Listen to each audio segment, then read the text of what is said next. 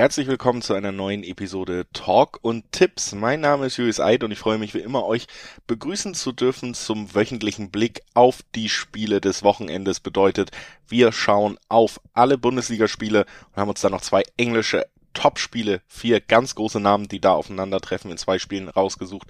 Auch über die werden wir kurz sprechen. Und wir heißt es, weil ich eben nicht alleine bin, sondern Unterstützung habe von einem der schönsten Menschen, die es in Deutschland gibt. Hallo Alex Trüger. Was ist denn das schon wieder für eine Begrüßung? Ähm, ja.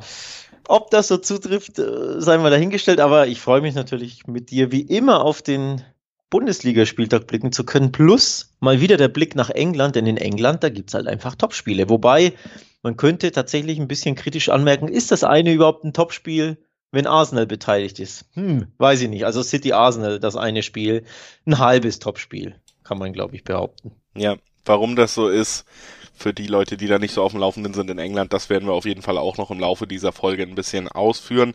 Aber wie gesagt, ja, in der Premier League kann man sich eigentlich darauf verlassen, jede Woche mindestens ein ziemlich großes, spannendes Duell. Liegt natürlich auch einfach an der Dichte an guten Mannschaften, die sonst so nicht wirklich in den internationalen Ligen zu finden sind. Und wir haben gesagt, wir schauen nicht nur auf die Bundesliga, sondern auch auf die internationalen Ligen. Bevor wir beides tun, aber noch einmal kurz ein paar Hinweise. Sportwetten sind ab 18 nicht für Minderjährige gedacht und die Quoten, die in diesem Podcast genannt werden, das sind Angaben ohne Gewähr. Die können sich eben einfach bei jedem Wettanbieter noch jederzeit ändern. Deswegen der Hinweis und Sportwetten können Spaß, aber auch süchtig machen. Und wenn das Ganze bei euch zum Problem wird, wenn der Spaß vorbei ist, könnt ihr Hilfe bekommen, unter anderem beim Support der Wettbasis, sei es per Mail oder Live-Chat oder ihr guckt mal auf spielen-mit-verantwortung.de vorbei. Auch da kann euch geholfen werden. Da gibt's erste Hilfsangebote. So, Alex, die Bundesliga steht an und äh, eines der ja vielleicht interessantesten Spiele ist tatsächlich auf den Freitagabend dieses Mal gelegt, finde ich. Dortmund gegen Hoffenheim. Das Ganze ist ja vor allen Dingen spannend, weil die Dortmunder eben am letzten Spieltag wieder mal ihr sehr gut bekanntes zweites Gesicht gezeigt haben, nachdem wir das gesehen haben, was wir uns von Dortmund erhoffen. Festival mhm. zu Hause gegen Frankfurt hat man sich an Freiburg in Freiburg die Zähne ausgebissen, 2-1 verloren, auch verdient, wenn man sich das Spiel anschaut. Also da hat man ja, einfach wieder nicht, mal. Aber, ja, doch, ja. ich glaube schon, man kann zumindest sagen, die Probleme gegen wirklich gut und tief verteidigende Mannschaften, die sind einfach weiterhin gegeben in diesem Kader. Ne? Da wird Rose hoffentlich mit der Zeit endlich eine Lösung finden, aber das haben eben verschiedene Trainer über Jahre bei Dortmund nicht so wirklich geschafft. Die Konstanz ist noch nicht da. Jetzt kommt Hoffenheim, auf die trifft ja seit äh, seit wir diesen Podcast machen, zu, dass man nicht unbedingt über Konstanz bei ihnen sprechen kann, sondern eher darüber, dass es eine Wundertüte ist.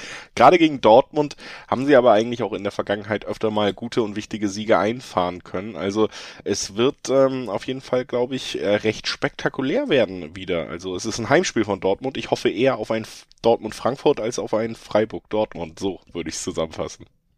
Spannend übrigens, die letzten drei Heimspiele hat der BVB gegen Hoffenheim nicht gewinnen können.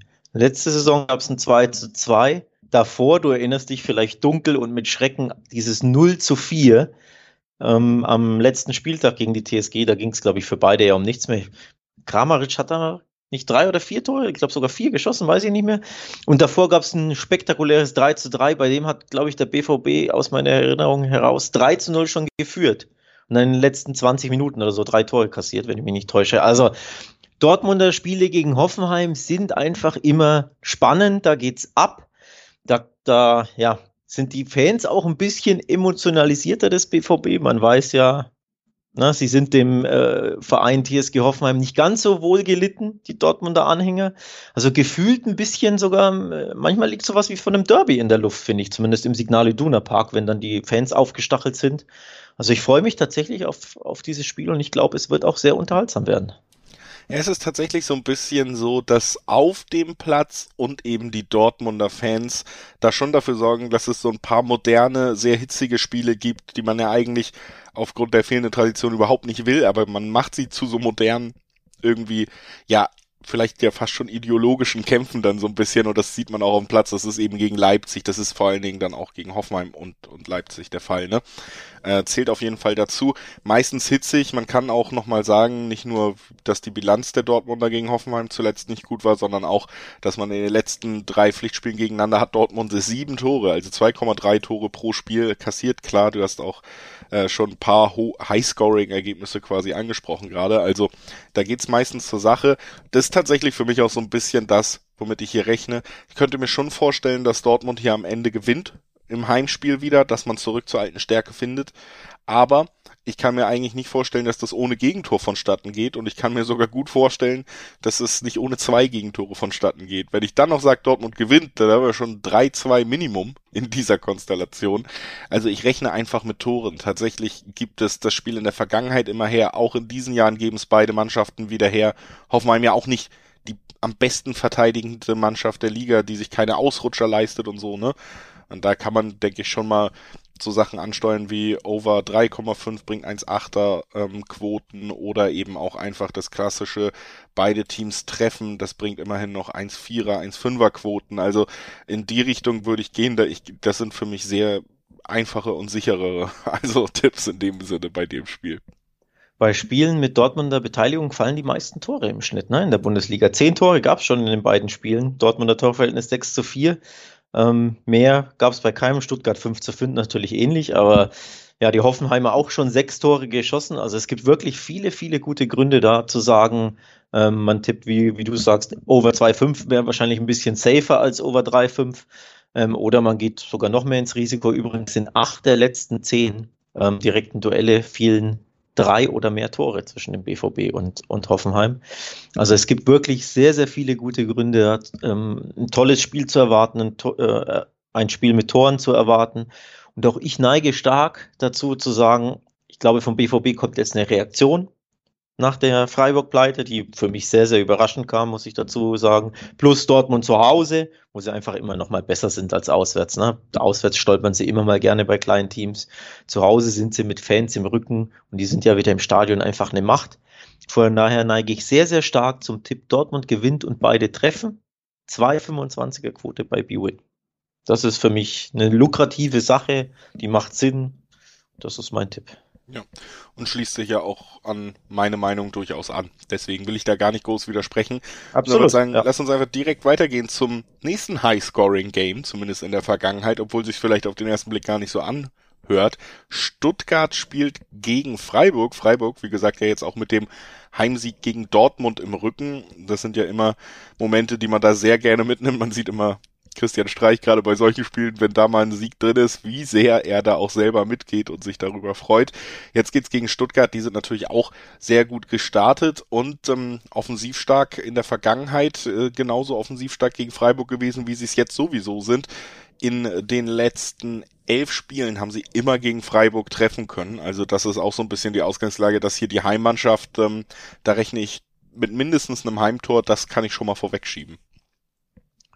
Wobei Kalajdzic verletzt ist, ne? Richtig bitter für den VfB und für mich, denn ich habe ihn bei Kickbase, nee, bei, beim Kicker Manager habe ich Kalajdzic, jetzt fällt er da aus. Ja, für den VfB natürlich bitter, war so gesehen der, der einzige wirkliche Stürmer vom Format, der dir ja schon Tore garantiert und der fällt jetzt aus mit, was war Schulterluxuation, was auch immer das ist, also ja, stark, schwer in der Schulter verletzt, ähm, fällt er einige Monate aus, von daher Weiß ich nicht, ob sich das negativ auswirken wird auf die Freiburger ähm, Angriffsstärke gegen Fre ähm, Fürth. Im ersten Spiel war es ja natürlich nicht der Fall, da war Kalajdzic auch nicht dabei und dann haben sie fünfmal getroffen. Also von daher, die Stuttgarter wissen schon, wo das Tor steht, auch wenn er vor, vorne nicht drin ist. Aber natürlich, ähm, ja, sehr, sehr bitter, dass der, dass der ausfällt. Ja, vor allem kleine Randnotiz vielleicht ja. noch, kam ja unter der Woche raus, dass äh, auch Mohamed Sanko 17-jähriger Stürmer, der im ersten Spiel gegen Fürth eingesetzt wurde.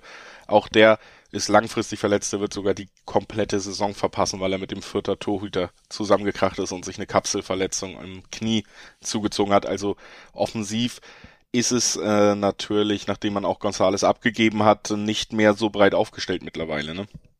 Ja, also das muss man einfach einkalkulieren. Ich, klar ist der VfB immer für Tore gut, aber ja, der, der Knipser vorne fehlt halt. Ich bin gespannt, wenn sie auf dem Transfermarkt verpflichten werden, denn sie müssen ja irgendwas tun. Ähm, also so kann es ja nicht, kann es ja nicht bleiben. Ja, um zum Spiel zu kommen, tatsächlich finde ich ein sehr, sehr schwer zu tippendes Spiel. Quoten sind auch ziemlich ausgeglichen. Quote auf Stuttgart ist übrigens extrem interessant, wenn man sagt, ja, Stuttgart ist ja sowieso der Favorit. Zwei äh, 20er Quoten im Schnitt auf den Heimsieg. Aber wozu Freiburg imstande ist, hat man gegen den BVB sehr, sehr gut gesehen. Und auch in diesem direkten Duell ist es immer sehr, sehr spannend. Ähm, da wäre ich mir jetzt nicht so sicher, um zu sagen, Stuttgart für mich der klare Favorit und das gibt safe einen Heimsieg. Ähm, ja. Letztes Jahr hat Freiburg zu Hause gewonnen gegen Stuttgart und in der Bundesliga davor, im Jahr davor haben sie eben beim VfB, nee, auch letztes Jahr haben sie im ersten Spieltag 3 zu 2 beim VfB gewonnen. So, also die letzten beiden Siege ähm, in der Bundesliga sind Freiburg geglückt. Von daher für mich wirklich ein schwer zu prognostizierendes Spiel.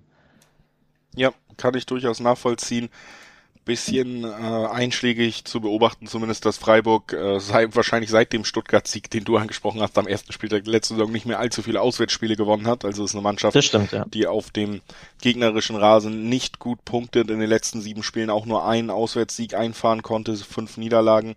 Also da will es nicht so gut gelingen. Wieder natürlich zu Hause, gerade gegen Dortmund jetzt, ne? Eins der letzten Spiele im Dreisamstadion, dann nochmal mit Dortmund, auch nochmal sehr aufgeladene Stimmung. Das erste Mal, dass Fans wieder in das Stadion durften, weil das erste Jahr ein Auswärtsspiel war. Also da kam auch viel zusammen für Freiburg, was sie wahrscheinlich auch nochmal beflügelt hat. Frage ist, ob sie das so reproduzieren können, wenn es jetzt eben auswärts in Stuttgart vorangeht. Gästefans sind ja jetzt noch nicht so ein Thema, die einen da anpeitschen können, ne? gerade in der jetzigen Situation. Also das ist für mich so ein kleines Manko auf, Stutt äh, auf Freiburger Seite, erklärt für mich auch, warum die Quoten auf Freiburg da dann doch nochmal höher sind, ne, mit Dreier, Drei-Zweier-Quoten so. Aber ob ich mich da jetzt wirklich aus dem Fenster lehnen will für den Dreiweg, da, da gebe ich dir recht, das würde mir auch schwer fallen. Ich würde aber tatsächlich zumindest mal anmerken wollen, dass man für beide Teams treffen Nein heißt. Ähm, also Freiburg beißt sich vielleicht doch nochmal offensiv die Szene, Szene aus, weil da finde ich sie jetzt nicht so wahnsinnig stark, ehrlich gesagt. Auch die Tore gegen Dortmund waren ja durchaus Glücks- bzw. Individualmomente so ein bisschen, ne? Dann kriegt man schon zwei Dreier, zwei Vierer-Quoten. Das finde ich recht hoch, muss ich ehrlich sagen, bei einem Spiel gerade dieser beiden Mannschaften. Das wäre vielleicht ein lukrativer Tipp. Ansonsten, ja, wie gesagt, vom Dreiweg kann ich absolut verstehen, wenn man sich da nicht traut. Ähm, beide treffen Nein, 240, 230 im Schnitt ist tatsächlich hoch, muss ich ehrlich zugeben. Finde ich auch, finde ich auch ein bisschen too much, aber ich neige stark dazu zu sagen, beide treffen Ja. Also die Quote ist aufs Nein ist natürlich lukrativ, aber vom Bauchgefühl her glaube ich schon, dass wir Tore auf beiden Seiten sehen werden, weil der VfB ja auch ne, alles andere als sattelfest ist. Zuletzt in, Stutt in, in Leipzig hat man das ja sehr gut gesehen. Ähm, und die Freiburger können halt einfach immer dieses eine Tor schießen, auch wenn sie auswärts jetzt nicht immer ganz so stark sind. Aber ne, so ein Kontertor in Stuttgart, ich meine, selbst die, die Fürther haben ja ein Tor geschossen und die waren ja komplett unterlegen beim VfB. Von daher, auch wenn die Quoten aufs Nein lukrativ sind und daher finde ich es Sinn macht, aufs, aufs Risiko zu gehen, vom Bauchgefühl her sage ich tatsächlich, dass beide treffen. Und so enthalte ich mich dem Dreiweg so ein bisschen. Ja, macht auf jeden Fall Sinn und äh, Fürth hast du schon angesprochen, deswegen lass uns da vielleicht einfach direkt weitermachen. Kräuter Fürth muss auswärts ran bei Mainz 05 und Mainz hat am letzten Spieltag gegen den anderen Aufsteiger verloren, ne? gegen Bochum. Das heißt, die Ausgangssituation ist, wir haben Mainz, äh, die wir aufgrund der Corona-Infektion eigentlich vor dem Leipzig-Spiel so ein bisschen abgeschrieben haben, die dann gegen Leipzig gewonnen haben zu Hause. Dann haben wir gedacht, Mensch, wenn die sogar Leipzig besiegen können, dann sollte Bochum doch in diesem Drive auf jeden Fall machbar sein. Da gab's eine doch auch verdiente Niederlage gegen den Aufsteiger. Und jetzt kommt eine Kräuter Fürth, der ja vielleicht doch Abstiegskandidat Nummer eins dieser Saison, wieder nach Mainz, also ist wieder das Heimspiel, da wo Leipzig besiegt wurde. Die große Frage ist, welches Mainz werden wir jetzt im dritten Spiel sehen, ne? Ja, auswärts und zu Hause, ne? Jetzt, wo Fans zurückkommen, glaube ich, wird sich das wieder ein bisschen, bisschen dahin ähm, auspendeln, dass wir wieder mehr Heimsiege bekommen. Das hat sich ja in der Corona, in dem Corona-Jahr, wo keine Fans waren, ziemlich ne, 50-50-mäßig ausgependelt. Und jetzt, wo Fans zurück sind, sieht man das ganz deutlich, glaube ich. Oder was heißt, es sind ja erst zwei Spieltage, aber ich glaube, es wird sich deutlicher zeigen, dass Mannschaften immer ein Auswärtsgesicht und ein Heimgesicht haben. BVB angesprochen, bei Mainz der Fall. Ähm, die Fürther waren ja auch viel, viel besser zu Hause, als sie in Stuttgart waren. Von daher kann ich verstehen, dass die Quoten 1,70 betragen auf Mainz. Dass, dass die Mainzer da Favorit sind, ist, glaube ich, wenig überraschend. Wobei mir die Fürther im letzten Spiel, muss ich auch zugeben, ziemlich gut gefallen haben.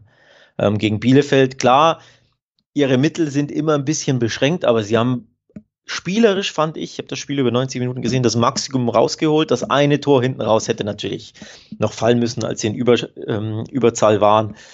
Sie haben alles versucht und da hast du gemerkt, spielerisch ein bisschen limitiert die Mannschaft, aber wenn sie kämpfen und Gas geben, können sie schon irgendwo mithalten und auch in Mainz einen Punkt holen, glaube ich, wenn, wenn alles gut läuft.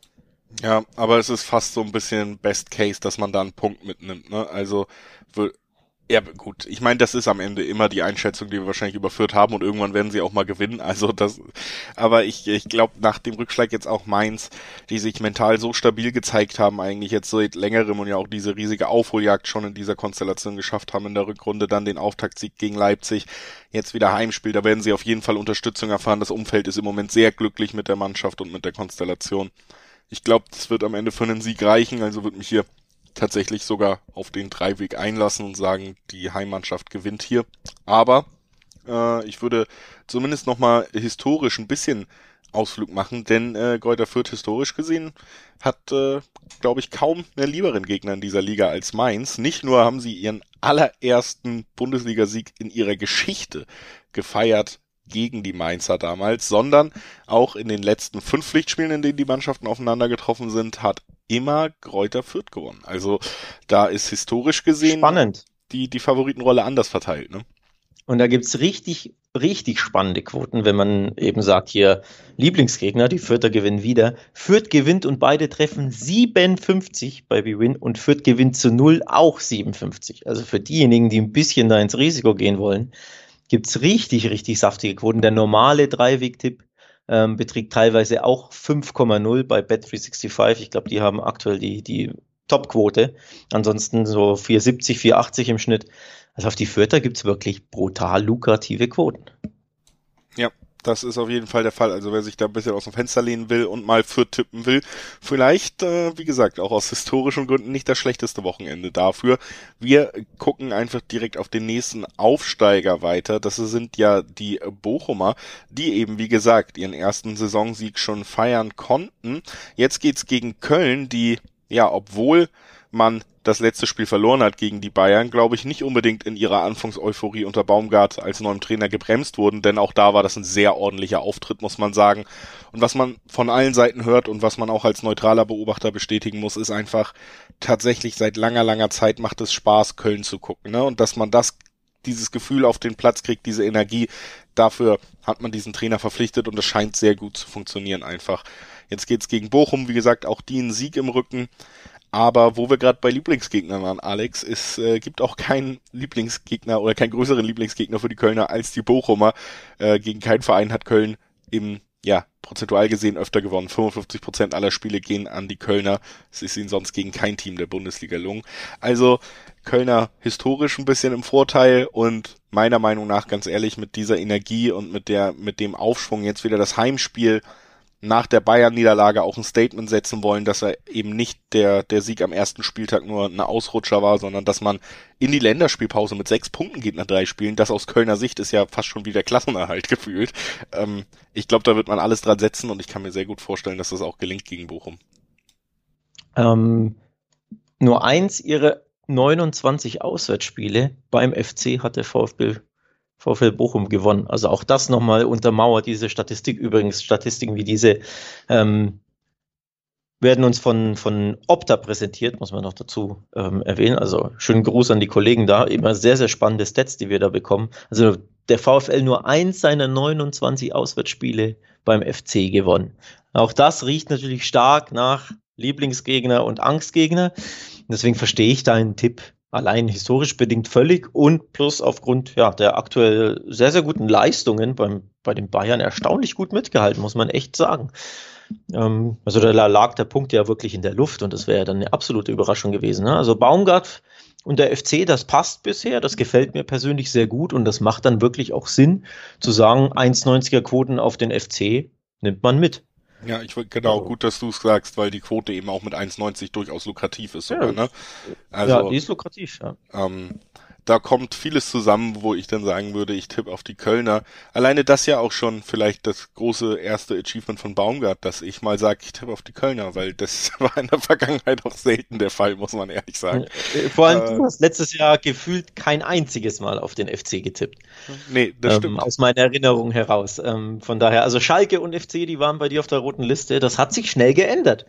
Ja, also Drei wie gesagt, da sieht man mal, wie ja? wichtig diese Trainerposition auch sein kann und wie viel wichtiger vielleicht auch als einzelne Spielerverpflichtung ja. das am Ende ist. Ne? Ja, wie wichtig das ist, dass der Trainer äh, die Sympathie eines Julius Eid hat. Ja, Richtig, denn ansonsten ist der Job schnell weg. Und äh, das äh, ist natürlich auch ein Thema, was äh, viele Leute interessiert schon. Gibt es Trainer, die schnell entlassen werden könnten? Wer ist der Erste, der gehen muss in dieser Bundesliga-Saison? Wem äh, entzieht Julius Eid final das Vertrauen? Und äh, das könntet ihr rausfinden, wenn ihr auf wettbasis.com geht. Dann gibt es einen schönen Artikel genau zu diesem Thema. Wie stehen die Chancen, dass ein Trainer entlassen wird? Wer sind die Favoriten auf eine frühe Entlassung in der Saison? Mit Quoten, mit Hintergrundinfos, das bekommt ihr auf wettbasis.com. Sehr schöner Artikel, wollten wir euch einmal dann, weil es ja gerade thematisch dann doch gut gepasst hat, ans Herz legen.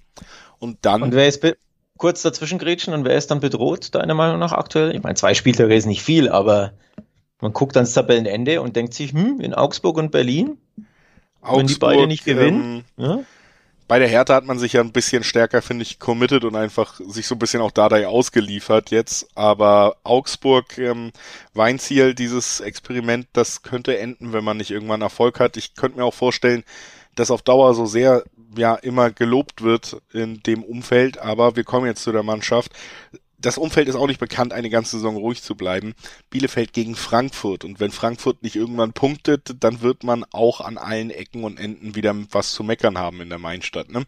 Und die Frage ist jetzt auch so ein bisschen, kann man das vielleicht abwenden, wenn man gegen Bielefeld gewinnt? Alex, äh, gewinnt man gegen Bielefeld?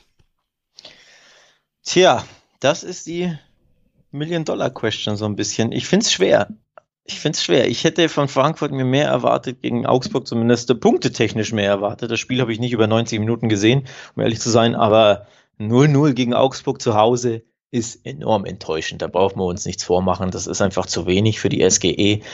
Da, ja, muss eine Leistungssteigerung her. Zwei Spiele noch kein Sieg. Klar, in Dortmund äh, na, verlieren wahrscheinlich 14 von, von 18 Mannschaften.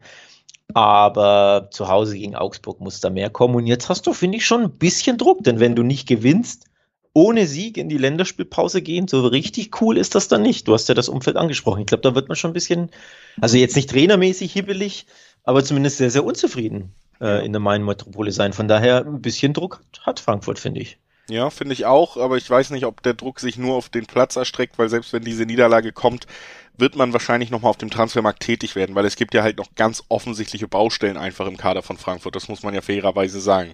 Die Sechserposition ist eigentlich gar nicht mehr wirklich besetzt, jetzt wo Rode sich auch noch verletzt hat, da braucht man mindestens einen Spieler, um überhaupt die Standardbreite eines Bundesligisten, nämlich zwei oder drei Spieler für zwei oder drei Positionen zu haben. Da muss man auf jeden Fall nachlegen, auch im Sturm. Natürlich ist dir 25 plus Tore André Silva verloren gegangen. Da hast du jetzt einen Boré geholt, der auf europäischer Ebene noch nicht äh, wirklich funktioniert hat. Auch da wird ja spekuliert, dass man jetzt Carlos Vinicius von Benfica noch holen will, der ein gänzlich anderer Spielertyp ist, sehr groß, sehr bullig, ich glaube, dafür alleine schon äh, jemand, auf den Kostic gerne flanken würde. Ne? Also das würde die Dynamik in dem Team auch nochmal verändern. Aber Stand jetzt äh, sind diese Baustellen eben offensichtlich und zwar nicht nur auf dem Papier, sondern auch auf dem Platz. Frankfurt war ja gerade auch gegen Dortmund teils einfach noch so wild, dass die Dortmunder da machen konnten, was sie wollten. Also man hat ja nicht gut gekämpft, Dortmund war einfach zu gut, sondern man hat es auch zugelassen. Und das ist so ein bisschen ja auch ein Auswärtsdilemma bei Frankfurt. Ne? Jetzt kann man nicht mal mehr auf die Heimstärke zählen, wenn man wieder nach Bielefeld muss. Bielefeld, die Fans sind richtig heiß, weil die haben die erste Aufstiegssaison komplett verpasst. Also jedes Heimspiel mhm. wird da richtig zelebriert, jetzt zu Recht und verständlicherweise. Ich kann mir vorstellen, dass das richtig unangenehm wird für Frankfurt. Ja, absolut. Uh, unangenehm wird es definitiv, weil einfach die Bielefelder unter ihrem Coach Kramer sehr un unangenehm zu bespielen sind. Also ähnlich wie für Mainz ähm, was für Mainz gilt. Und das Svensson gilt auch, finde ich, für Bielefeld ähm, unter Kramer. Es ist eine sehr schwer zu bespielende, unangenehme Mannschaft geworden, die einfach schwer zu schlagen ist. Natürlich auch da nicht die talentierteste Fußballmannschaft, klar, weit davon entfernt, aber einfach sehr, sehr schwer zu besiegen, vor allem eben in Heimspielen. Und das ist eben die Sache. Ne? Heim auswärts, wir haben es übrigens bei Bochum auch wieder gehabt, zu Hause das Heimspiel gewonnen, auswärts verloren. Frankfurt hat auswärts seine letzten vier Spiele verloren. Von daher, das wird mega, mega schwer und das lässt mich auf die, bei den Quoten auf die doppelte Chance 1x blicken, 1,75. Wenn man sagt Bielefeld oder Unentschieden, sich ein bisschen absichern, kann man schon mal ins Auge fassen, finde ich. Ja, würde ich auch mitgehen. Ich habe tatsächlich sogar auf den Unentschieden-Tipp direkt geschielt. Da wären wir bei 3,6er, 3,7er Quoten.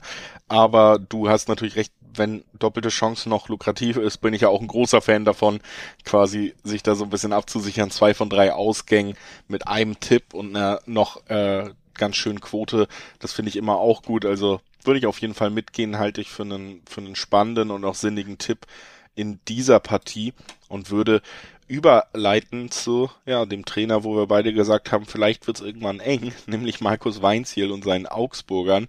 Die müssen gegen Leverkusen ran und ich sag mal so, da da wird man sich auch einen anderen Gegner wünschen, wenn man gerade in der Kritik steht. Ne? Also Leverkusen hat am vergangenen Wochenende in einem was wir als Augenhöhenduell beschriebenen Spiel gegen Gladbach hat Leverkusen Gladbach ganz schön zerrissen, muss man sagen. Also absolut. Aber es lief auch, also es war ein tolles Fußballspiel wirklich super unterhaltsam und ähm, Leverkusen hat sich toll präsentiert, hat aber auch mächtig Dusel in entscheidenden Situationen, muss man auch sagen. Also da es klappte auch viel ne, für die Leverkusener hier.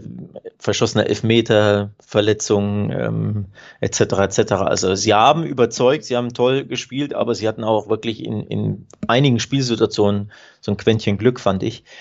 Ähm, ja, Augsburg, da kann man beides nicht behaupten. Weder irgendwie gut gespielt noch sonderlich viel Glück. Die einzige Mannschaft übrigens in der Bundesliga, die noch kein Tor geschossen hat in den ersten beiden Spieltagen.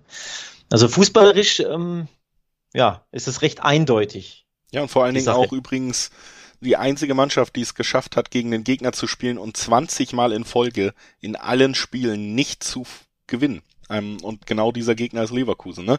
Also 20 Mal gab es das Aufeinandertreffen schon. Es gab sieben Unentschieden und 13 Niederlagen für Augsburg. Keinen einzigen Sieg. Das ist auch Bundesliga-Rekord. Wenn Mannschaften sonst mindestens 20 Mal aufeinander getroffen sind, haben immer, ja, gab es immer zumindest einen Sieg für die beide. Aber das ist hier auch nicht der Fall. Also absoluter Angstgegner und ähm, in der Verfassung, in der Leverkusen ist. Es ist einfach ein spannendes Team, immer noch mit viel Tempo in der Offensive. Man verpflichtet ja jetzt wahrscheinlich nochmal den auch von Bayern eigentlich äh, eng beobachteten Amina Adli aus äh, Frankreich, der auch nochmal genau in dieses Profil, Profil fasst. Jung, technisch versiert, schnell. Also das ist einfach eine Mannschaft, die in der Lage ist, Teams auseinanderzuspielen und Augsburg wirkt für mich nicht in der Lage, da jetzt in Spiel 21 in diesem Aufeinandertreffen den ersten Sieg einzufahren. Und ähm, alles in allem muss ich auch sagen, finde ich die Quote mit 1,75 auf Leverkusen im Dreiweg schon äh, zu hoch eigentlich. Ich ja. sehe sie hier als klaren Favoriten und die würde ich dann auch tatsächlich mitnehmen wollen. Erstaunlich hoch. Als ich drauf geblickt habe, dachte ich mir, hoppla, warum ist die, warum ist die so hoch? Also ich finde, die muss man tatsächlich so früh wie möglich anspielen. Die wird noch sinken bis Samstag, da bin ich mir sicher. Also spätestens am Samstag hast du da keine 1,75 im Schnitt mehr. Das kann ich mir nicht vorstellen. Ich glaube, das spielen jetzt ähm, recht viele an, die sich ja allmählich ne, mit der Bundesliga jetzt beschäftigen und auf die Quoten klicken. Und je mehr Leute das anspielen, desto eher sinkt natürlich oder schneller sinkt dann die Quote. Also von daher da der Tipp von uns ganz klar, spielt diese Quote so schnell wie möglich an. So hoch wird die bis Samstag nicht mehr bleiben. Also auch für mir eine ganz klare Tippempfehlung. Leverkusen Auswärtssieg 1,75. Da muss man, finde ich, gar nicht länger gucken. Ja. Außer natürlich, man möchte es etwas äh, höher haben und ein bisschen riskanter mit einem Handicap, Handicap versehen. Um richtig, ja, richtig. Ja. Weil 3,0 ist teilweise die Handicap-Wette äh, beim einen oder anderen äh, Anbieter. Also bis zu bis auf 3-0 geht's und das finde ich mega lukrativ. Ja. 2-0 Leverkusen in Augsburg wäre ein Ergebnis, das niemanden auf der Welt überraschen würde. Und dafür dann eine 2,90 oder 3-0 zu bekommen, ist, ist klasse. Also entweder die Safe-Variante auf Leverkusen normal oder auf Leverkusen Handicap, finde ich. Ja, würde ich auf jeden Fall mitgehen, halte ich äh, für die logischste Variante in diesem Aufeinandertreffen. Dann eben auch noch die Kombi aus lukrative Quote, die auch noch dazu kommt. Da sollte man nicht allzu lange überlegen müssen. Jetzt kommen wir zu der Mannschaft, bei der man auch selten allzu lange überlegen muss in der Bundesliga, auch wenn es meistens die Spiele mit, mit den meisten Zuschauern sind. Wenn die Bayern auflaufen, ist es für uns äh, meistens eines der langweiligsten Spiele in der Vorbesprechung, weil es gibt ja einen ganz klaren Favoriten, wenn die Bayern auflaufen und wenn sie gegen Hertha BSC, die mal wieder einen verkorksten Saisonstart hinlegen, auflaufen, dann ist das Favoritentum vielleicht noch größer. Wenn sie das dann auch noch zu Hause tun, dann ähm, würde ich sagen, Alex, erklär uns mal, warum ich nebenbei schon mal die Handicap-Quoten raussuche. Ja, so viel fällt mir dann leider nicht so ein. Ähm, es gibt nicht so wirklich viele offensichtliche Gründe oder Argumente, da nicht auf den Bayern-Sieg zu tippen. Und zwar in verschiedenen Varianten, denn die normale Quote ist ja wieder mal lächerlich. Ne? Eins, äh, was 19, 15, 14, sowas im Schnitt. Ähm, das ist nicht prickelnd. Das macht auch natürlich wieder mal wenig Sinn, da auf die normale Quote zu, ähm, zu setzen. Deswegen muss man mal wieder schauen, wo findet man spannendere Quoten. Nämlich, wie immer, beispielsweise Bayern gewinnt und beide treffen 2,10 oder Bayern gewinnt zu 0 2,25. Und die letztere Quote finde ich interessanter, denn die Hertha unter Dardai nach vorne geht da nicht viel. Nö, es gibt meiner Meinung nach auch nicht wirklich jetzt irgendeinen Spieler, wo man sagt, ähm, ja, diese eine Qualität ist so hoch, dass er mit einer Einzelaktion dann doch mal einen Treffer erzielen kann. Im einzigen, dem man zugetraut hätte, der ist ja jetzt zu Atletico Madrid gewechselt, Matthäus Cunha, ist auch weg. Mhm. Also es ist viel Kampf, es ist viel, die mannschaftstaktische Leistung muss stimmen, typisches Dardai, typischer Dardai-Ansatz. Das macht ähm, tatsächlich auch nicht immer Spaß, sich anzugucken und interessanterweise eigentlich hatte man ja auch mal Dardai entlassen als Trainer, um eben davon wegzukommen, um attraktiver zu spielen. Ne? Das ist so ein bisschen nach hinten losgegangen bei der Hertha. Man hat diese Odyssee gehabt mit äh, Ante Kovic äh, an der Seite, dann mit ähm, mit Klinsmann natürlich die Geschichte, all das lief ab und jetzt ist Dardai zurück, soll stabilisieren. Interessanterweise hat das aber auch noch nicht so wirklich funktioniert in dieser Saison. Ne? Beide Male geführt und beide Male ja. am Ende verloren in dieser Saison bis jetzt. Beides wirklich so Einbrüche, wo man einfach auch sagen muss, das ist enttäuschend. Und das ist wieder einmal, wie im letzten Jahr, zeigt es einfach, wenn solche Sachen nicht stimmen, wenn du Führung verspielst, weil dein ganzes Team aufhört mitzuspielen, aufhört taktische Anweisungen umzusetzen, das sind genau die Momente, die auch Teams immer wieder in den Abstiegskampf reißen, ne? Übrigens, in den, sogar nicht nur in den letzten, in diesen beiden Saisonspielen, sogar im letzten Saisonspiel der letzten Saison hat äh, die Hertha auch geführt und auch nach Führung verloren. Also in den letzten drei Bundesligaspielen ist das passiert. Wenn es in München wieder passieren sollte, dass die Hertha nach Führung verliert, wäre das ein neuer Bundesliga-Rekord. Das ist auch ziemlich interessant. Also führen ist ja grundsätzlich schon mal was Positives, ne? Aber ja, man sollte dann auch Punkte mitnehmen. Ich fürchte, in München führen wird etwas schwieriger. Also den Rekord, ja, würde mich natürlich nicht überraschen, wenn es dann so kommen würde, aber eine Führung grundsätzlich in München wäre ähm, sehr unerwartet. Ich erwarte tatsächlich einen lockeren Bayern-Sieg, denn sie haben Selbstvertrauen getankt gestern. Ne? Da ging es richtig ab im Pokal gegen den Bremer SV. Das war sehr, sehr einseitig. 12 zu 0. Die Bayern da mit einer B- oder C11 gewonnen. Von daher, ja, sogar Leroy Sané hat ein Tor gemacht, also auch der Kollege, der ja ein bisschen ausgepfiffen wurde im letzten Spiel gegen den FC, zur Halbzeit ausgewechselt, ne? da waren die Bayern-Fans nicht so happy mit. Ähm, sogar der hat ein Tor geschossen, Selbstvertrauen getankt, also ja, ich glaube, da kommt einiges auf die Hertha zu. Hast du denn schon die Handicap-Wetten rausgesucht? Die Handicap-Tipps habe ich schon rausgesucht, deswegen natürlich. Und selbst die zeigen schon eine klare Richtung an. Also selbst Handicap, normaler Tipp auf Bayern bringt nur 1,4er, 1,5er Quoten. Das ja noch am unteren Spektrum, ne? Also man ist sich sicher, das wird ein Sieg und wahrscheinlich wird er ja. sogar deutlich. Ab Handicap 2 wird es dann eben interessanter. Wenn man sagt, das wird wirklich sehr deutlich, dann haben wir über Zweierquoten auch auf die Bayern, auf den Bayern-Sieg, der müsste dann aber eben recht hoch ausfallen. Also ja, es ist ein Spiel, wo wo die Rollen einfach alle so klar verteilt sind, dass man ein bisschen suchen muss, um sich die Quote, die einen selber auch anspricht, noch herauszufinden. Wir sind uns beide einig, der amtierende und vielleicht auch kommende Meister wird dieses Spiel gegen Hertha wohl gewinnen. Hertha geht schlecht gelaunt in die Länderspielpause, dann gucken wir danach mal weiter, wie es so weitergeht. Wir schauen jetzt aber natürlich erstmal aufs nächste Bundesligaspiel und das ist das erste am Sonntag, über das wir sprechen wollen. Es ist Union Berlin gegen Gladbach. Da haben wir schon kurz erwähnt. Gladbach hat ganz schön eine auf die Nase bekommen am letzten Wochenende. Äh, für mich auch tatsächlich ein bisschen unerwartet. Also, dass es so ausfällt, weil ja, unter Hütter sah schon einiges ordentlich aus am ersten Spieltag und dann kam so die erste Probe mit Leverkusen. Da steckt ja auch viel Nachbarschaftsrivalität und ja auch so ein bisschen Herabblicken auf die Werkself mit drin. Man verliert ungern gegen Leverkusen, hat es dann aber wirklich halt deutlich getan, ne? Ja, das war wirklich äh, erstaunlich. Ich glaube, wir hatten beide ein Unentschieden favorisiert. Also ich zumindest ging, ging da mal wieder aufs Unentschieden. Ja, war knapp daneben getippt. Ähm, das Unentschieden tatsächlich favorisiere ich auch bei diesem Spiel wieder. Fast schon traditionell hinten raus. es geht in die letzten Bundesliga-Tipps und ich muss ja mal irgendwann mal wieder auf mein Unentschieden gehen. Ähm, also, dass Gladbach erneut verliert, wäre schon, wär schon krass irgendwo, ne? Dass du dann ähm, ohne Sieg in die Länderspielpause gehst, dann nur mit einem Punkt, mit einem horrenden Torverhältnis dann wahrscheinlich auf den Abstiegsrängen. Ähm, das ist irgendwie ein bisschen schwer vorstellbar. Wobei so wirklich überraschend wäre es auch nicht, denn die Personaldecke ist natürlich sehr, sehr dünn. Das muss man schon auch einfach mal ansprechen. Da und da ja, auch ein ganz wichtiges Update, lass mich direkt einhaken. Äh, Matthias Ginter Bitte? wird nicht spielen können am Wochenende, der Kapitän. Und Corona-Infektion, genau, ne? Genau. Also da genau. das auch nochmal ein herber Schlag, ne?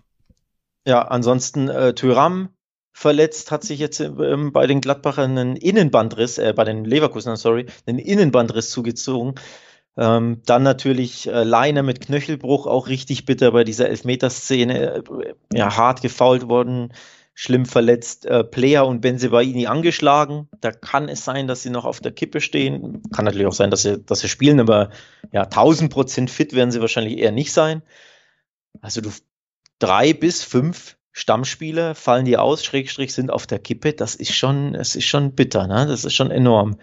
Ähm, also der Kicker beispielsweise hat Toni Janschke in der voraussichtlichen Anfangself. Das zeigt schon auf, wie dünn dann, ja, zumindest die Abwehr in dem Fall besetzt ist.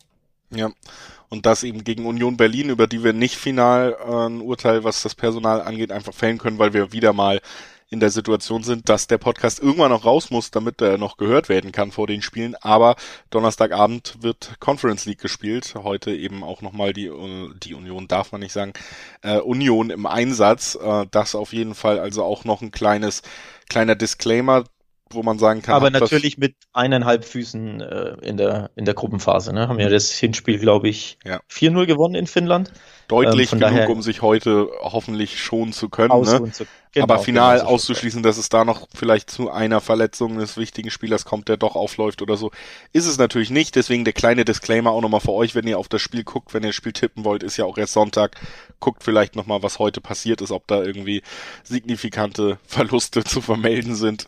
Aber ansonsten, ja, Union Berlin zumindest ordentlich in die Saison gestartet, gezeigt, dass sie weiter defensiv absolut auf der Höhe sind. Zwei Unentschieden, zweimal 1-1 geholt.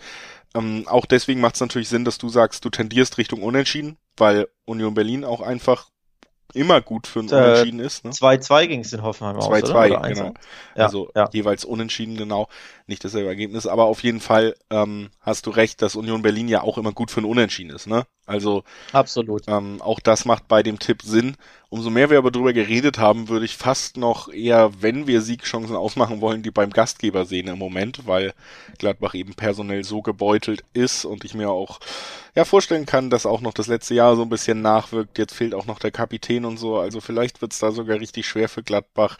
Tatsächlich muss man vielleicht auch mal erwähnen, hat Gladbach auch die besseren Quoten. Also Union Berlin wird mittlerweile sogar als Favorit in dem Spiel gegen Gladbach gesehen. Zwei Sechserquoten gegen zwei Achterquoten. Das zeigt nochmal, wie gut sich diese Mannschaft entwickelt hat in der dritten Saison ja. der Club-Historie, in der man überhaupt in der Bundesliga ist. Ne? Also ja, schon krass. Absolut. Absolut. Ähm, Mini-Favorit, aber auch da schlechte Saisonstart bei Gladbach plus Verletzungsmisere äh, tun da ihr Übriges. Ja, deswegen kann ich mir den, den Sieg irgendwie der Gladbacher ähm, alter, an der alten Försterei einfach nicht vorstellen, muss ich ehrlich zugeben. Und eine Niederlage wäre für mich irgendwie eine erneute zu krass. Also ich gehe da aufs, aufs Unentschieden. Das ist für mich ein typisches 1-1-Spiel. Ja, würde ich auf jeden Fall mitgehen für die Leute, die ein bisschen sicherer tippen wollen, aber natürlich auch erwähnt, dass in der Konstellation vielleicht auch wieder 1x Sinn machen würde. Ne? Also dass äh, entweder Heimsieg oder Unentschieden, wenn wir sagen, Gladbach wird das hier nicht gewinnen können. Das macht Sinn, reduziert natürlich die Ausschüttungsquote, aber wenn man da ein bisschen sicherer spielen will, wäre das auch noch eine Möglichkeit. Und äh, wenn man sich äh, gut vorbereiten will auf diesen Spieltag, dann möchte ich generell auch nochmal wettbasis.com euch ans Herz legen, denn da sind natürlich nicht nur Artikel über welcher Trainer wird zuerst entlassen, sondern jedes Spiel der Bundesliga wird auch nochmal schriftlich vorbesprochen. Ihr bekommt wie immer auch die amüsante Bundesliga-Vorschau auf den Spieltag in nochmal ein anderes Format dann auch die Blicke auf alle europäischen Topspiele, nicht nur die, die wir hier raussuchen. Formatmäßig sind das dann natürlich logischerweise nicht alle internationalen Spiele, wo es sich lohnt. Sonst würden wir hier ja für immer reden. Aber wer den Rundumschlag will und wer top vorbereitet ins Wochenende starten will, dem können wir einfach hier, glaube ich, auch nochmal die Website ans Herz legen. Macht immer Sinn, sich da, ja, irgendwie um den Freitag herum nochmal richtig schön durchzuklicken und zu schauen, was alles passiert in der Fußballwelt am Wochenende, um top vorbereitet reinzustarten. Wir starten in das letzte Bundesligaspiel, was wir besprochen oder was wir zu besprechen haben. Das ist Wolfsburg gegen Leipzig, ein äh, Zuschauermagnet. Die beiden größten Fanbases der Bundesliga treffen aufeinander. Jetzt sei mal nicht wieder hier so so despektierlich, es ist das Topspiel des Spieltags. Einfach mal ne, fußballerisch betrachtet und nicht hier immer so folklorisch wie du. Erster gegen Sechster Topspiel des Spieltags. Ich bin der knallharter Businessman. Nur weil die gerade gut in der Tabelle stehen, haben die wahrscheinlich trotzdem schlechtere Einschaltquoten als alle anderen Spieler Macht ja nichts. ich werde einschalten und werde mir das Topspiel des Spieltags Erster gegen Sechster äh, voller Vorfreude und Enthusiasmus reinziehen. So. Das ist doch gut. Dann können die Kommentatoren dich vielleicht auch grüßen, weil du einer der wenigen bist. Aber nein, Quatsch. Es ist natürlich fußballerisch total spannendes Spiel, weil beide Mannschaften ja. sind gut gestartet. Beide Mannschaften haben einen neuen Trainer, wo man ehrlich sagen muss, dass schon der Leipziger Trainer Jesse Marsch Ticken mehr überzeugt hat, ähm, weil man einfach deutlicher die Spielidee im zweiten Spiel jetzt gesehen hat. Aber der Start gegen Mainz hat es natürlich so ein bisschen verleidet, dass man da tatsächlich verloren hat. Die wir haben es ja auch beide so betitelt, die erste Lektion, wie es ist, in der Bundesliga zu spielen für Marsch, ne, der da eben noch keine Erfahrung hat. Und ähm, Wolfsburg hat sehr gut gepunktet, obwohl wir ja mit Van Bommel noch so nach der Vorbereitung, nach dem Wechselfehler im Pokal ein bisschen gerungen haben. Ich finde auch nicht, dass die Mannschaft jetzt wirkt, als wäre sie auf dem Peak, aber ja, die Qualität reicht dann auch teilweise der Wolfsburger und unterstreicht nochmal, dass man da auch so viel richtig gemacht hat, was die Kadergestaltung in den letzten Jahren angeht. Also ja, zwei sehr gute ja. Mannschaften, die hier aufeinandertreffen. Wobei man, also Wolfsburg, die einzige Mannschaft, das ist schon kurios, nach zwei Spielen die sechs Punkte hat, die beide Spiele gewinnen konnte, hätte, glaube ich, so niemand ähm, getippt. Die Bayern konnten beide nicht gewinnen, die Leverkusener nicht, die Dortmunder nicht, die Leipziger nicht. Das ist schon überraschend. Aber der Haken daran so ein bisschen ist natürlich, man muss auf die Gegner der Wolfsburger blicken. Also zu Hause gegen Bochum starten ist ein bisschen dankbar, logischerweise. Und dann bei diesen angeschlagenen Berlinern in der, was, 89. den Siegtreffer da zu erzielen, der sich ja auch nicht unbedingt angebahnt hat.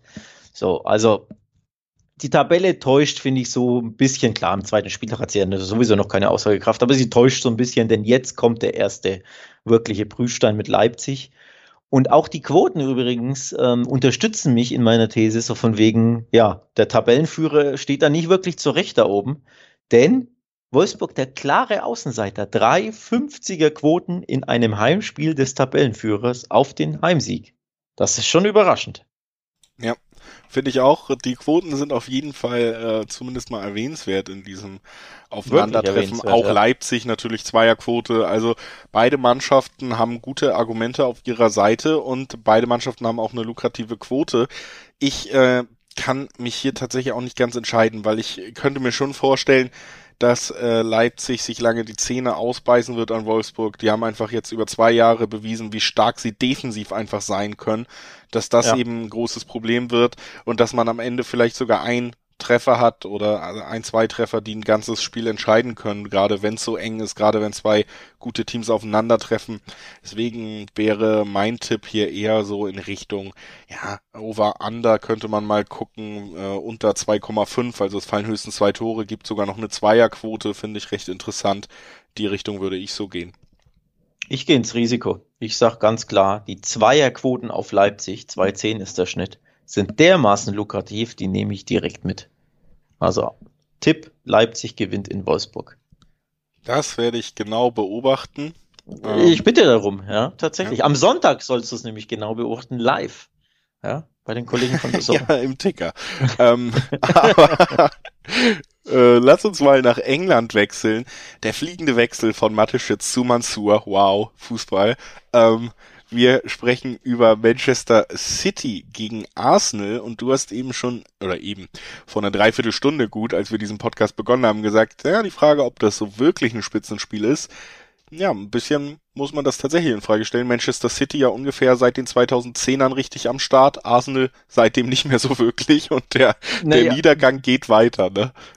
Ein bisschen in Frage stellen, ob es ein Spitzenspiel ist, muss man äh, sehr stark Allein schon beim Blick auf die Quoten. Arsenal hat eine Quote wie ein Abstiegskandidat, fast schon wie ein Zweitligist, muss man sagen. 13er Quoten in der Spitze auf den Arsenal-Sieg bei Man City. Also das riecht nicht nach Spitzenspiel. Ne? Und ganz ehrlich, die Quoten sind irgendwo auch natürlich sehr, sehr hoch, aber jetzt nicht völlig aus der Luft gegriffen, denn ja, natürlich ist Man City der haushohe Favorit gegen ein Arsenal, das ja seit sehr, sehr langer Zeit enttäuscht mit der einen Ausnahme, nämlich gestern im Carabao Cup. Da haben sie plötzlich, ich glaube, 6-0 bei West Brom gewonnen. Aus dem Nichts. Sich ein bisschen ja den Frust von der Seele geschossen. Denn sie sind noch sieg- und torlos in der Premier League. Beide Derbys verloren. Gegen Brentford und gegen Chelsea jeweils 0 zu 2. Also das erklärt so ein bisschen diese hohen Quoten. Vielleicht auch der Schlüssel gewesen, dass äh, Seat Kolasinac das erste Mal wieder gespielt hat. Vielleicht ist das der Weg zurück in den Aufwind für Ateta. Nee, ja, Arsenal irgendwie, ähm, man hat immer das, sie haben ja auch äh, am meisten Geld bis jetzt ausgegeben in der Premier League in diesem Sommer, ne? Also sie haben richtig investiert, aber auch wieder, ja, 35 Millionen für Ramsdale im Tor, wo ich jetzt nicht die größte Baustelle gesehen hat, auch wieder die Frage, wie sinnvoll ist es, wenn sie einmal Geld ausgeben dürfen, dank ihrem Besitzer, der ja eigentlich sehr sparsam ist, das dann auf der Torhüterposition zum Beispiel auch so rauszuhauen. Oedegaard auf jeden Fall ein spannender Transfer, auf den ich mich auch freue, von dem ich viel halte. Aber trotzdem ist bei Arsenal eigentlich vor jeder Saison so ein bisschen das Gefühl, diesmal könnte es wieder besser werden. Ateta steht ja auch dafür und besser geworden ist es nicht so wirklich. Er soll schon angezählt sein jetzt auch, also soll noch fünf Spiele haben und dann wird das erste Mal nach dem Job gefragt, wenn die nicht gut laufen. Und ganz ehrlich, das ist eine sehr schlechte Situation, um gegen City zu spielen. Die Quoten zeigen es auch nochmal. Ähm, City natürlich eigentlich auch ein Herrenschlag, aber kassiert, können wir kurz erwähnen. Harry Kane hat selber verkündet, dass er bei Tottenham bleiben will.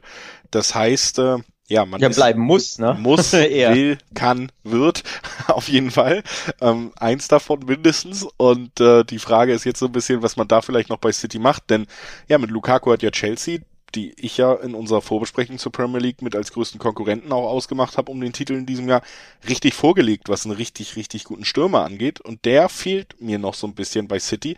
Trotzdem sind sie meilenweit, meilenweit von dem entfernt, was Arsenal gerade ist. Das unterstreichen die Quoten und in dem Sinne da auf die Einleitung zurückzukommen, muss ich dir recht geben.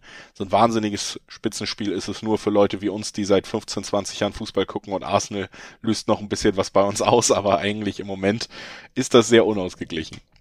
Ist das sehr unausgeglichen. Ja, tatsächlich zeigen die Quoten auf 1,25 auf, auf City. Da muss man einfach wieder, ähnlich wie bei den Bayern, die Handicap-Quoten raussuchen, dass man sagt, hier, die sind vielleicht ein bisschen spannender. Immerhin, anders als bei den Bayern, sind die recht okay also aufs Handicap gehen, gibt beispielsweise bei Betway eine 1,70, das äh, ist aktuell, glaube ich, die Höchstquote oder sogar Bet365 könnte ein bisschen höher sein. Also zumindest der, der Handicap-Tipp macht es dann okay ähm, von den Quoten her, so dass man es anspielen kann, vor allem natürlich auch in der Kombi-Wette mit dem ein oder anderen Premier League oder Bundesligaspiel. Mich würde es überraschen, sollte Arsenal da irgendwas mitnehmen. Wie gesagt, jetzt 6-0 bei West Bromwich. Immerhin waren da ähm, Lacazette und Aubameyang wieder dabei. Denn man muss ja ein bisschen in Relation sehen, die oder setzen die, die Anfangspleiten 0-2 Brentford und 0-2 Chelsea, da haben beide beispielsweise gefehlt. Also da hat Arsenal wirklich mit einer kompletten Rumpftruppe gespielt. Teilweise, ja, kannte ich fünf von, von elf Namen, der, der gar nicht, die auf dem Feld standen. Das lichtet sich so ein bisschen. Also auch da Verletzungen, Covid-Protokoll etc. mit reingespielt. Aubameyang ist jetzt zurück, dreifach getroffen, also zumindest der könnte vielleicht, ne, City ein bisschen im Konterspiel ein bisschen Schaden zufügen, so dass man dann, ja, wenigstens mal ein Törchen bekommt von Arsenal, denn sie brauchen ja eins, sie haben ja noch keins geschossen. Das äh, wäre auf jeden Fall zu wünschen für die Arsenal-Fans, die es ja durchaus auch in Deutschland gibt. Es war einst ein großer Klopp, aber jetzt äh, City wohl die Nummer zu groß. Ich bin da auch bei dir. Handicap macht vielleicht sogar Sinn, wenn man gegen Chelsea war das schon ein relativ sicherer Tipp und äh, gegen Arsenal wird es oder gegen City wird es nun ähnlich sein. Kommen wir zu dem anderen Spiel. Das ist auf jeden Fall ein Spitzenspiel, Alex. Da lasse ich mir von dir auch nichts kaputt reden. Das ist ein Spitzenspiel. Ja, ich habe auch gar nicht vor, da irgendwas so kaputt zu reden. Das ist wirklich ein absolutes Kracherspiel. Liverpool gegen Chelsea, Klopp gegen Tuchel. Und äh, ich finde so ein bisschen auch die Frage, wer ist denn das neue spannende Herausfordererprojekt von Manchester City, die hier geklärt wird, ne? Also Liverpool oder Chelsea. Wer wird dieses Jahr Kopf an Kopf gehen mit den Sky Blues um den Titel? Kann man schon am dritten Spieltag von einem Titelduell reden? Vielleicht ich, früh, aber Natürlich faktisch nicht von den Auswirkungen, aber ich finde diese Vorzeichen und auch vielleicht so ein bisschen die Bedeutung, die so ein Sieg für eine der beiden Mannschaften hätten, die ist groß. Da geht's um ja. ein bisschen mehr als nur um drei Punkte, ja. Ja, also richtig, wirklich richtig geiles Spiel. Vor allem Zuschauer in Anfield wieder dabei.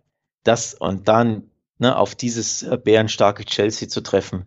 Das ist ein Kracherspiel. Das ist, da freue ich mich mega drauf. Samstag 18.30 Uhr übrigens ähm, äh, findet das statt. Also da sollte man vielleicht ja nicht unbedingt das Topspiel in der Bundesliga einschalten, sondern eher das Spiel hier. Das verspricht ein bisschen mehr Spannung.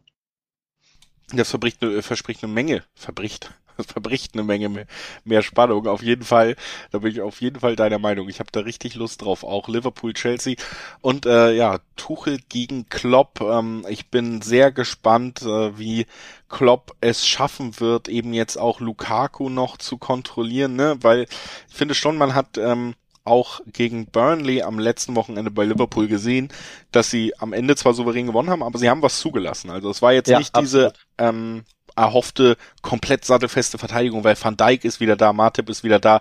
Wir sind wieder an dem Punkt, wo wir in der Meistersaison waren. So gut sind sie nicht drin. Also es ist tatsächlich irgendwie der Fall, dass ja, man sich da vielleicht Gedanken machen muss, inwieweit man da jemanden, der auch noch so bullig ist, der auch noch körperlich und tempomäßig mithalten kann mit einem Van Dijk, ne?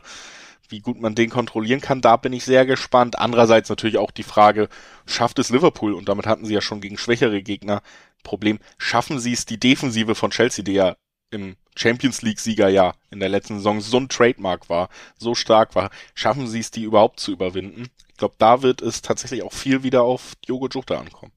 Ja, also beide Mannschaften muss man ja noch kurz der Vollständigkeit halber erwähnen, haben ihre Auftaktspiele gewonnen und zwar jeweils zu null. Also beide noch ohne Gegentor. Sprich, ziemlich spannend zu sehen, kann die jeweilige andere Abwehr geknackt werden und tatsächlich kann ich mir eher vorstellen, dass das Chelsea eher gelingt als Liverpool. Denn Liverpool sattelfest gegen Burnley waren sie, fand ich nicht. Und das diese Chelsea-Abwehr wirklich jedem Gegner standhalten kann, hat sie in dem letzten halben Jahr unter Tuchel wirklich erstaunlich und eindrucksvoll bewiesen. Also auch gegen ne, Champions League Sieg gegen City zu null hätte ich so auch nicht gedacht. Von daher für mich absolutes Duell auf Augenhöhe. Ich finde es sehr, sehr schwer grundsätzlich zu tippen oder ich finde es schwer, mich für einen äh, Sieg zu entscheiden. Deswegen mache ich das, was ich traditionell immer mache in diesem Podcast und was dir am Herzen liegt. Im letzten Spiel in einem Kracher-Duell tippe ich unentschieden. Ja, das ist mir tatsächlich sehr wichtig, dass wir das von der Liste streichen können. Ich äh, bin ehrlich gesagt äh, ein bisschen ja bei den Quoten hin und her gerissen. Liverpool wird hier favorisiert, 2,5 zu 2,9. Ne? Also tatsächlich muss ich sagen, da sehe ich die Reds nicht. Ähnlich wie du es gesagt hast, wenn ich jemanden leicht im Vorteil sehen würde, dann eher Chelsea als Liverpool tatsächlich. Aber andererseits, ja, Enfield ist wieder voll, da gebe ich dir auch recht. Und das ist das erste Spitzenspiel, was die Fans gemeinsam mit dem Team erleben können, seitdem oder noch vor dem Titelgewinn. Ne? Also da ist auch einfach so eine Menge nachzuholen in diesem hochemotionalen Verein. Das kann natürlich auch tragen. Ich glaube auch, es wird wahnsinnig intensiv, wahnsinnig umkämpft.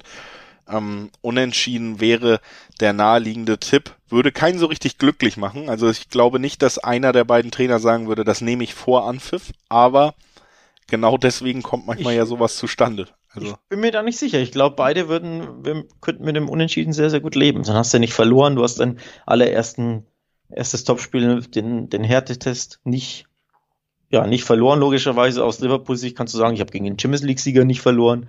Aus Chelsea-Sicht kannst du sagen, ich habe in Anfield unter mit Zuschauern ne, keine Pleite kassiert. Also ich glaube, ein Unentschieden, damit könnten beide gut leben. Und für mich ist es ein Kräftemessen auf Augenhöhe. Natürlich, ne, kleiner Heimvorteil für Liverpool, ganz klar, völlig zu Recht auch. Aber ich sehe das irgendwie nicht, dass da eine Mannschaft die andere schlägt, um ehrlich zu sein. Deswegen gehe ich auf Unentschieden 340er Quoten im Schnitt. Das sind absolut normale Unentschieden-Quoten, die man ja, schön anspielen kann, finde ich. Ja. Ich möchte jedem dann final einfach nochmal ans Herz legen, der die Möglichkeit hat, schaltet ein, schaut euch das Spiel an. Das wird ziemlich sicher wahnsinnig intensiv werden auf taktischem Niveau, ein Level, was man in der Bundesliga so wahrscheinlich nicht zu Gesicht bekommt. Tempo, Passspiel, individuelle Klasse, das können wir alles erwarten. Ich freue mich wirklich sehr drauf. dass äh, vielleicht nochmal das Fußball-Fan-Schlusswort hier auch in diesem Podcast, denn Elf Spiele sind besprochen, wir sind am Ende angelangt, Alex. Uns bleibt nur noch darauf zu verweisen, dass man gerne Feedback geben kann, und zwar an podcast.wettbasis.com oder auf den Social Media Seiten Instagram wettbasis underline.de oder Twitter einfach nur wettbasis. Wendet euch da gerne an uns. Und wir hören uns nächste Woche zur Länderspielpause wieder. Da werden wir dann ein wenig über die Nationalmannschaften quatschen und auf ein paar spannende Spiele gucken. Da gibt es ja eine riesige Auswahl an Spielen, die man dann in der WM-Quali hat. Mal gucken, wie viele und wie wir das machen. Ich freue mich trotzdem drauf, dass wir uns dann wieder hören können und werden. Bis dahin, gehabt euch wohl. Tschüss. Ciao.